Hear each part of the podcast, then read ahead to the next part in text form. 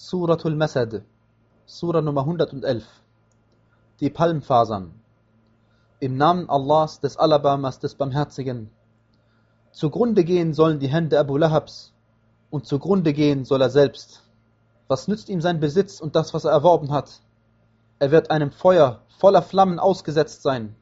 Und auch seine Frau, die Brennholzträgerin. Um ihren Hals ist ein Strick aus Palmfasern.